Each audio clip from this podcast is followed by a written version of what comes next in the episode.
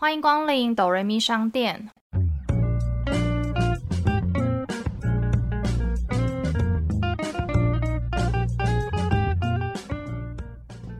我是板娘多莉，我是小米。我们会透过戏剧来分享我们身边的故事。到底人生如戏，还是戏如人生呢？听到这里的朋友们，请先帮我们按下订阅加评分五颗星，这样才会有更多人听见我们。我们现在也可以小额赞助哦，只要一杯咖啡就能当哆瑞咪商店的股东。我们今天要来介绍的是韩国最近很当红的一个综艺实境秀，它叫做《换乘恋爱》，近期讨论度很高的一个实境秀节目。今年在韩国拍摄与播出的一个恋爱实境节目，找来四加一对。为什么是四加一？等下跟大家讲。因为各种原因分手的情侣，而且他们都是素人，就不是艺人同住在一起，可以在这之中看到前任跟别人互动或暧昧的这种过程。有的人可能找回逝去的爱，或者是寻找新的爱情。因为我其实看蛮多韩国的一些恋爱综艺节目，但是我觉得他这一次很敢拍。找分手的人回来录这个节目，真的作风蛮大胆的，应该是有别于往。我看到韩国有一篇专门采访制作人，制作人本身是一个很爱看恋爱实境秀节目的人。突发奇想，是你跟分手情侣一起会有一种不一样的火花。嗯，因为或许有的人分手后，可能因为某些原因再相聚，或许会擦出不一样的火花，会复合，又或者是有这些暗中的作用力在拉扯你，影响着你各种的判断或是感觉。节目的名称我觉得取得蛮好，它叫换乘，就有点像是人生就在坐一辆巴士，可能有的人可以陪你到终点站，那有的人可能跟你在过程中不适合，他可能就会下车，可能在一起就是一起搭乘的这个列车，可能有的人中途下车，有的人可能就换了其他乘客上来那种感觉。但是我觉得这节目其中有一个我觉得蛮就是让人家觉得很就是匪夷所思。先讲心痒痒的地方好了，就是他们会有一个桥段是。比如说你对小米有兴趣，那我可能我就会就问小米的前任关于他任何事情。你如果今天是当事人，就会有一个对你的前女友或前男友很有兴趣的人在问你关于他的事情的时候，就会觉得到底是会讲好的还是不好的，就会不知道说你在对方留下来的印象到底是什么。他毕竟是一开始的主题就是环扣着分手情侣。所以我觉得他在很多的桥段元素都把前任这个因子加在里面，然后所以它会影响你，让你情绪产生很多感情。每天晚上的警讯选择的时候，也会告诉你说你的前任有没有选择你。不管你对前任有没有留恋，你就会有一种哎，我在他心里到底还有没有一个分量在？尤其是在一开场的时候，都会是自我介绍，但他们一开场的自我介绍却是透过前任写的信来介绍。但是我觉得他们每个人的前任写介绍他们的地方都还蛮正面的，啊都来录节目，不太可能是撕破脸，因为如果你真的撕破脸不相往来，你也不会想邀请这个前任一起上节目。但是我觉得他们前面还有保留一小段，是他们在上节目之前有一个是他们分手第一次见面，也蛮多人说他看了之后很揪心，因为他其实有些人就是真的是没有把摄影机，就是真的觉得自己好像在上节目，就是很真情流露。制作人有提到说，希望他们可以真的是真情流露。他们其实几乎都是现场加设完摄影机之后，相关所有人员就都撤离，就是没有在现场，所以就是只是可能有 GoPro 或什么摄影机在。为了要掌控现场状况，他们都只是用听的，所以其实甚至他们看不到画面，都是用监听的方式了解说现在发生什么事。可是因为别人是说真的知道自己在上节目，还是会有一些人会有包袱啊。我觉得是一开始哎。但制作人有特别讲说，他们在选角的时候有特别了解过这个人的背景，知道他真的不是什么坏人。毕竟节目中找渣男渣女来之后，踢爆出来其实也很麻烦，后续你还要收拾这个结果。所以他们是有做了很多功课，了解这个人背景，当初这段恋情是怎么开始跟结束，两边是不是都坦诚等等。我记得这制作人他们找的情侣，应该都是他们身旁什么朋友认识的那样子的情侣来参加吧，应该不是大家自己来报名。我觉得真的很少人会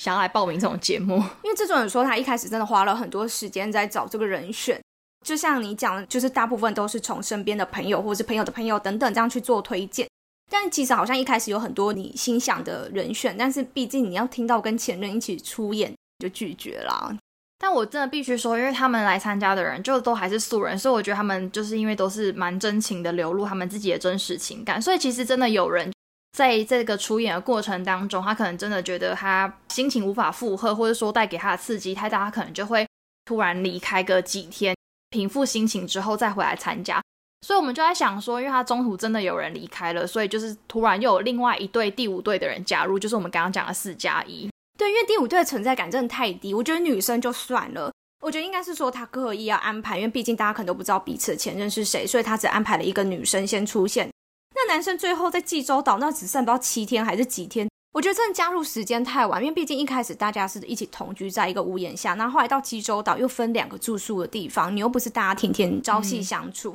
前面已经有这么久的时间，其实我觉得大家彼此爱情线的箭头早就都画好，爱神的箭早就都已经差不多射好，就只是决定最后是要谁，可能剩下一点时间做最后的犹豫或决定。所以我觉得很可惜，我就觉得他第五队干脆不要，因为他们拍摄大概三周吧，但是其实到济州岛，我觉得定济州岛应该顶多可能就真的五六天而已，所以我觉得那个时间真的差太多了，大概只有三分之一的时间可以跟他们其他人相处。刚刚讲的那个爱情的箭都已经射上。也不太可能重新想说要再去对新的对象去认识或什么，对原本好像在约会对象很不礼貌。但我们接下来呢，就是会针对四对的情侣，根据他们互相的相处跟他们最后的一些结论来讨论一下。还没有看过的人，怕就是我们现在告诉你谁会跟谁复合，谁跟谁又在一起，赶紧先把 podcast 先按暂停，对，先去追完再来听。因为它很有趣的是一开始规定大家不可以公开自己的前任是谁，甚至个人的资讯。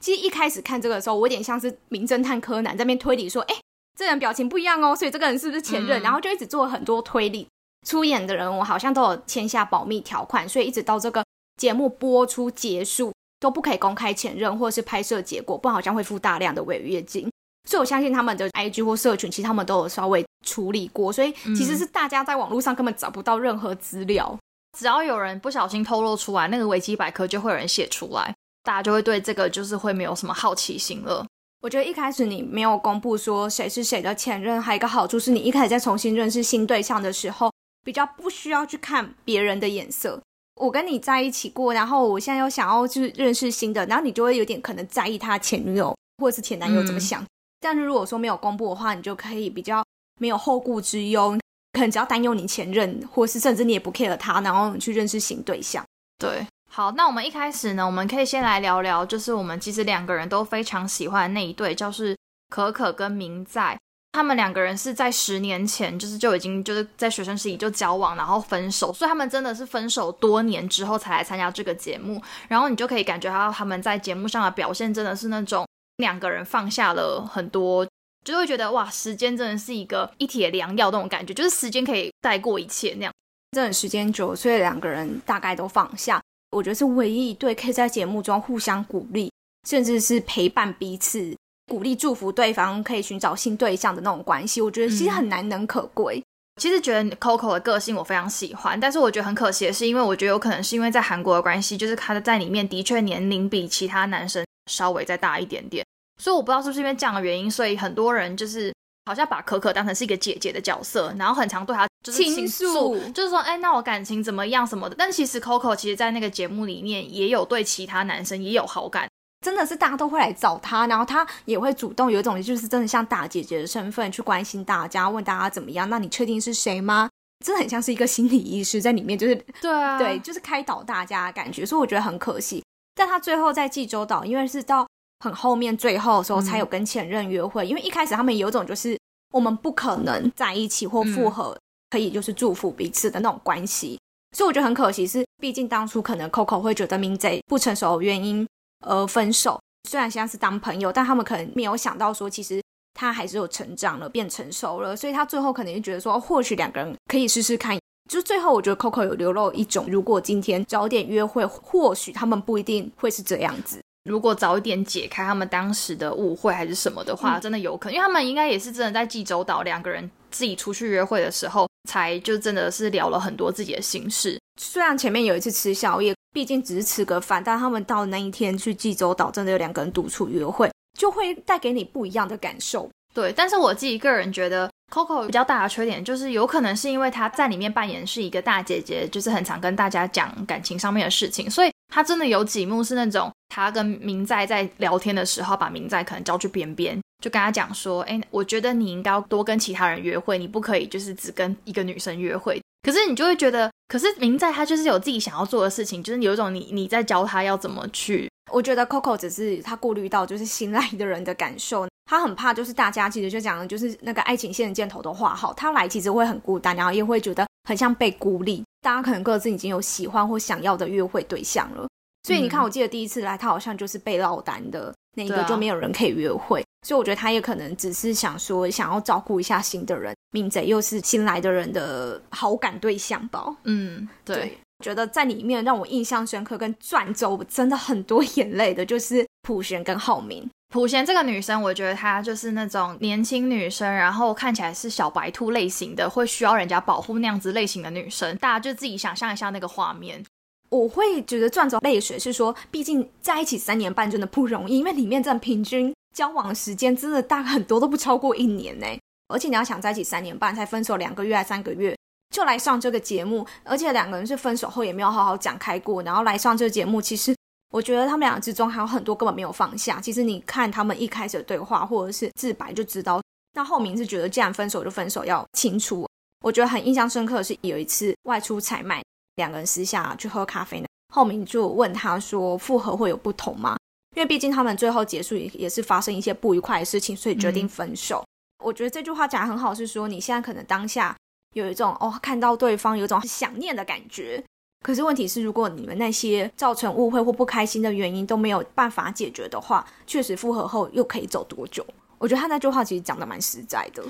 但是因为浩明他自己想要分手，有他自己，因为他们是从学生时期的交往的学长学妹的关系，然后再来到出社会之后，可能浩明觉得他不能给普贤一个未来，所以他才决定分手。我觉得他在前面前期的时候，真的就是。觉得没有想要再跟普贤再有任何一段感情，所以他们其实真的有一段就是在节目上面连男生都爱哭的画面。哦，就是送走普贤的时候，普贤他觉得他受不了，他可能需要静一静。浩明让我觉得心很累的地方，是因为到最后到济州岛的时候，他才真的毛起来要把普贤给追回来。我觉得就是有一种就是犯贱。老实说，我觉得在这个家里面有认真一到五当上班族真的不多，浩明就是少数之一。虽然多都是自由业之类，所以大家都在家。一般上班族在上班时间，他们有很多私下可以约会，或者是一起吃饭干嘛。所以浩明可能平时在家的时候，并没有感觉到明贼这么的猛烈追求普贤。一直到济州岛，大家都全部相处在一起的时候，他才发现，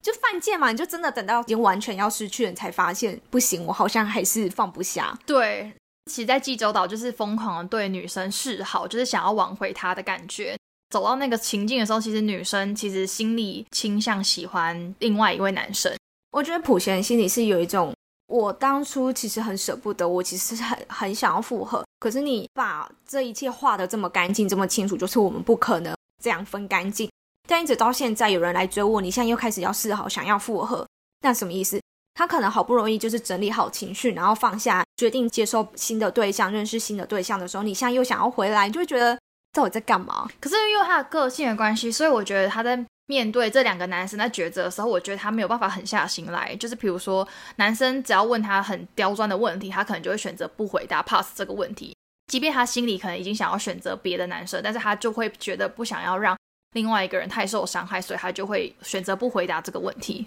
毕竟三年半感情，你要完全的放下，我觉得真的没有那么简单。就是因为他已经决定想要新的生活。对前任还保有一个最后的尊重这种的感觉，所以可能对方也会觉得我是不是还有一点机会？女生可能已经把他当朋友，但男生可能会觉得，哎，你今天还愿意跟我出来 one by one 的约会，是不是我还有机会？所以他到后面就是女生其实真的没有对他有任何男女之情的时候，他就有说，我是不是到此为止才是对你的照顾，还是我可以再更全力以赴？然后我就会觉得，其实已经为时已晚了。其实他在多做什么事情，都让女生感觉到负担很大。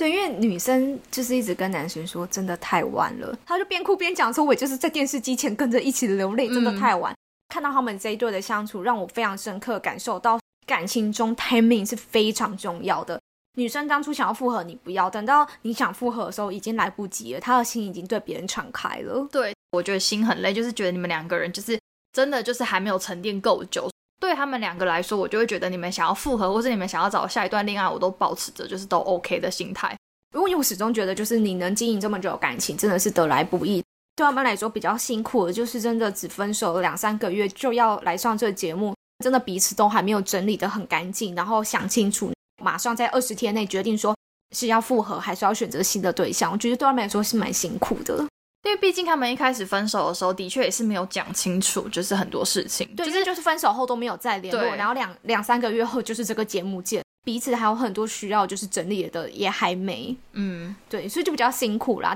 最后普贤的选择也是希望他可以真的敞开心房，然后拥有一段下一段不一样的恋情。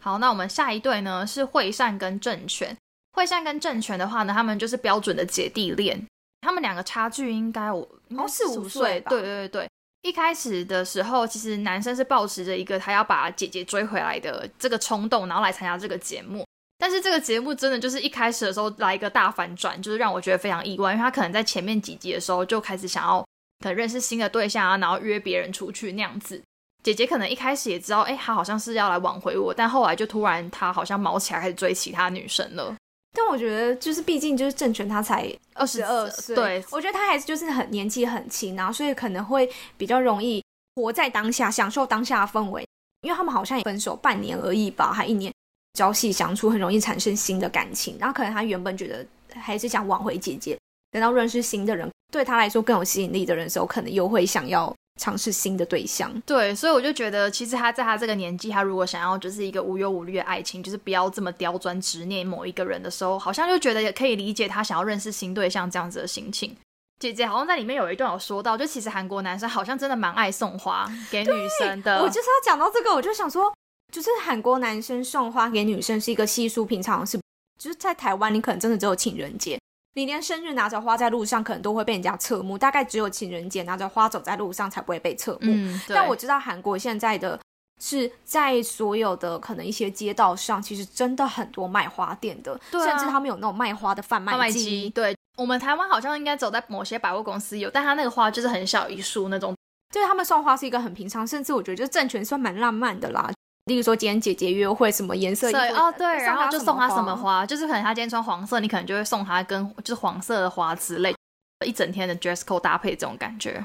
然后说看完这节目之后，我也觉得，嗯，韩国男生好像真的很浪漫。嗯，就我觉得送花这一点真的蛮浪漫的。对，还有一个题外话，就是他们很常跟不同对象约会，他们都会在意跟注意对方穿的是什么颜色衣服，不要两个人太。就是太对比或太诡异哦，对，因为他们就会看一下哦，对方今天穿深蓝色，那我穿深蓝色，或者我穿什么颜色色调看起来比较统一、比较和谐。嗯，因为台湾好像约会就是各自穿各自，然后就见面。可是台湾男生大部分约会可能都只穿白 T 跟黑色 T 啊，我不知道，因为韩国男生喜欢穿衬衫，因为我一直觉得男生穿衬衫是蛮好看。必须老实说，因为台湾的天气真的不太适合穿衬衫，冬天嘛，冬天秋冬的时候。我真的觉得大学 T 就是极限了，你知道吗？就怕可能就会直接穿一个猫 T 出来。对，就是台湾男生好像没有这么重视打扮，然后像他们还会化妆、遮瑕、底妆，就是基本的，就是对他们来说都很稀松平常。他们早上的时候就是会请女生帮忙，就是上隔离。而且我发现，就是我们刚刚讲那个穿衣服这件事，韩国的男生就算在冬天的时候，他们穿大学 T，他们也很能接受粉红色。对他们接受度比较广，对，不会像台湾就会觉得哦，你化妆或者穿粉红色就是很娘，可他们好像不太会，所以我就觉得蛮好的。前两天看到一个梗图，就是写说男生跟你约，例如说明天十点百货公司见，对方就说嗯嗯。那如果说是女生跟女生约会，明天十点百货公司可以吗？可以。那你要穿什么？我想穿洋装。好啊，那我也穿洋装。那你会化妆吗？我肯素颜。好，那我也不化了。就是女生跟女生要约出去的时候，好像对话会就是有很多种打扮。可是女生跟男生就是讲好时间地点就结束了。因为女生跟女生出去就会有可能会拍照什么之类，就想说我不要跟对方差距太大。比如说你今天穿个洋装，然后对方给你穿一个什么运动 legging 之类，你就会觉得，哎，hello，我们今天是去同一个地方，就是感觉对比有点太大。觉得希望台湾男生也可以进步啊，就是稍微就是时尚一点。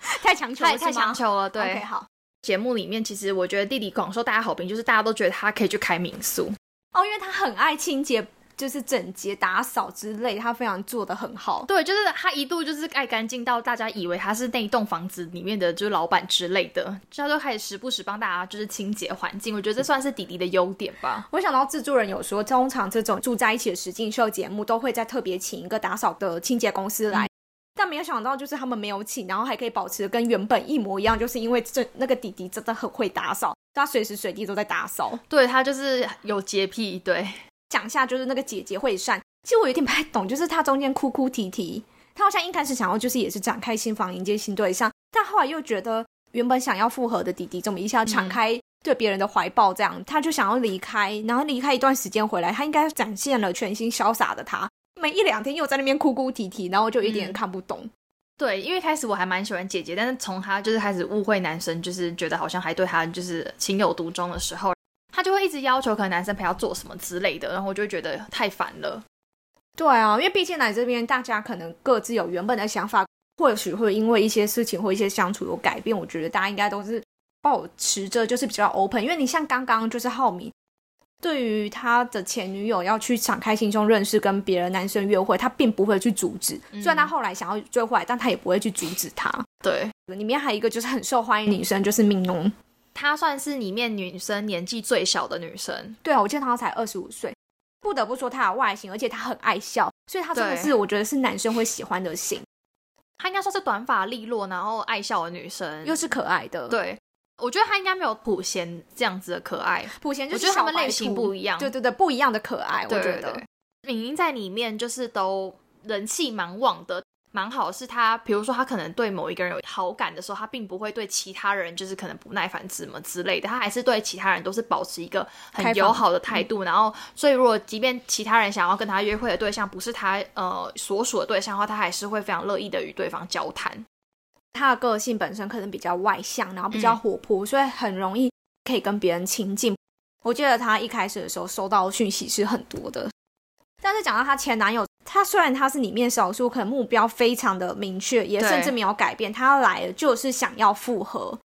但是我觉得他是只想着要复合，并没有任何的行动表示，没有说要对他好或什么，就只是每天传简讯。后来我觉得文字讯息对敏英都是有一种压力。就是 I watching you 那种感觉，就是 I watching you。你今天跟谁出去约会，我都看在眼里。对，你可以看看我嘛。但我就想说，Who are you？但是你知道，我觉得他就是一个很很，真的是一个非常强烈的执念，一定要跟这女的复合。刚刚前面讲到的 Coco，他其实对周辉也有好感。但是其实周辉每次跟女生约会的时候，都会让人家觉得好像就是我现在就是想要跟敏英复合。但是我觉得也没有不好，就是等于说我我就先跟你讲清楚，就是怕你误会，觉得我给你机会。因为像有的男生就是我心里就是要把前女友追回来，可是对每个人又保持着很开放式的态度，然后让每个女生都觉得他有希望。嗯，在节目中好像这样很不留情面吗？就是会觉得对，就会觉得你来参加这个节目好像有点没搭上这节目的风格吧。但是因为这节目本来就没有抱持着说你一定要就是跟前任复合或一定要迎接新的，这个是开放的态度，所以我觉得他这样也没有做错，甚至比较不会让人家产生有误会，觉得自己很有希望。就是我刚刚前面讲说，我觉得周辉对他的前女友非常非常的执念，因为到后来大家都会知道谁是谁的前男友，谁是谁的前女友，大家都知道周辉是敏英的前男友的时候，我想要跟敏英约会，那周辉可能就会有点不开心，对他其实是会。非常明显的表现出来不开心。有一个桥段是前女友会帮你指定你的下一个约会对象的女生是谁，可能通常前女友可能就会意思意思问你一下，哎，那你想要跟谁约会？我可能等下就帮你选这个人。所以就刚好有一个女生的前男友就是想要选敏英跟他一起约会。当那女生讲出说，哦，我帮我前男友选敏英就是约会的时候。那种惧怕的感觉，因为他觉得旁边有一个强烈的颜色，就是看着他。我觉得是因为你讲那个桥段，我我非常记得，就是因为他前一天刚好是相反，男生帮前女友选，就是他明天的约会对象。有人选了敏英之后，他周辉的那个眼神就是非常的臭，脸很臭，非常的不悦，所以导致隔天女生要帮前男友选的时候，可是他前男友就想要跟敏英约会的时候，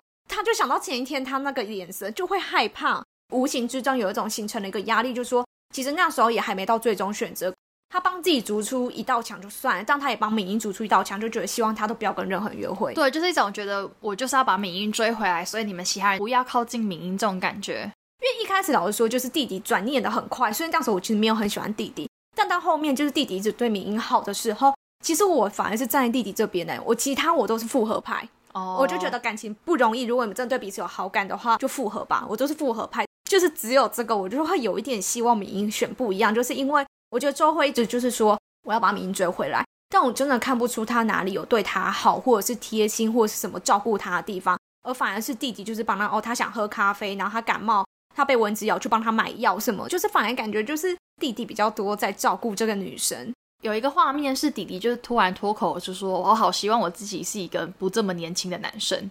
毕竟还是女生大男生小这件事，不是每个人都能接受。他也怕自己是输在这件事上。但老实说，我觉得对于敏英来讲，他好像没有在意这种事情。对，在他的心中，并不是百分之百要复合。嗯，他其实中间是有很多的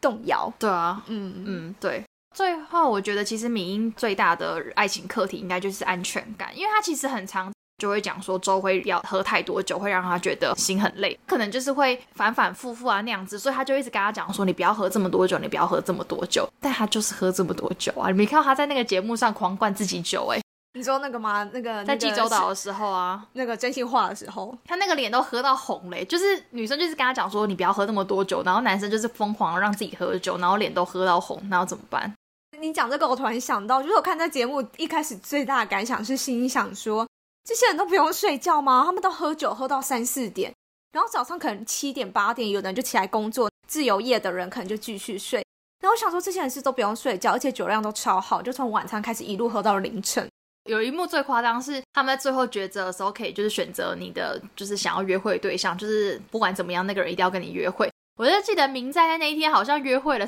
三三三个，而且在某一间餐厅还吃了两餐，就是一样的餐点。对对对，我真的傻眼，想说济州岛只有那间餐厅吗？可能方便安排，因为对方是唯一的约会的话，可能没吃过什么就来了吧。嗯，我觉得最后我们还是跟大家提一下，就是其实我们最后一对是慧仁跟项羽，但是他们真的就是最后可能在他们要做抉择，可能五天前才来。我是说男生男生就是甚可能五天前，可能甚至不到。所以我觉得他们就是一个很茫然的角色，然后突然加入了，所以其实就是会让大家觉得你们真的太可惜，很晚加入这个节目。因为其实我觉得慧仁这个女生的个性其实也蛮好的，蛮可爱的。对，然后她其实很喜欢明在，所以她其实跟明在中间真的没有太多时间可以相处，就是真的只有最后一次女生可以提出想要跟男生约会这个要求，她才真的跟明在一起出去吃顿饭，然后可以感觉到那一顿饭里面他们两个其实聊得蛮热络、蛮开心的。但可惜就是明在已经心有所属了，慧仁真的没什么希望。他那个爱神的箭大概还没出发到济州岛的时候就已经射出去了。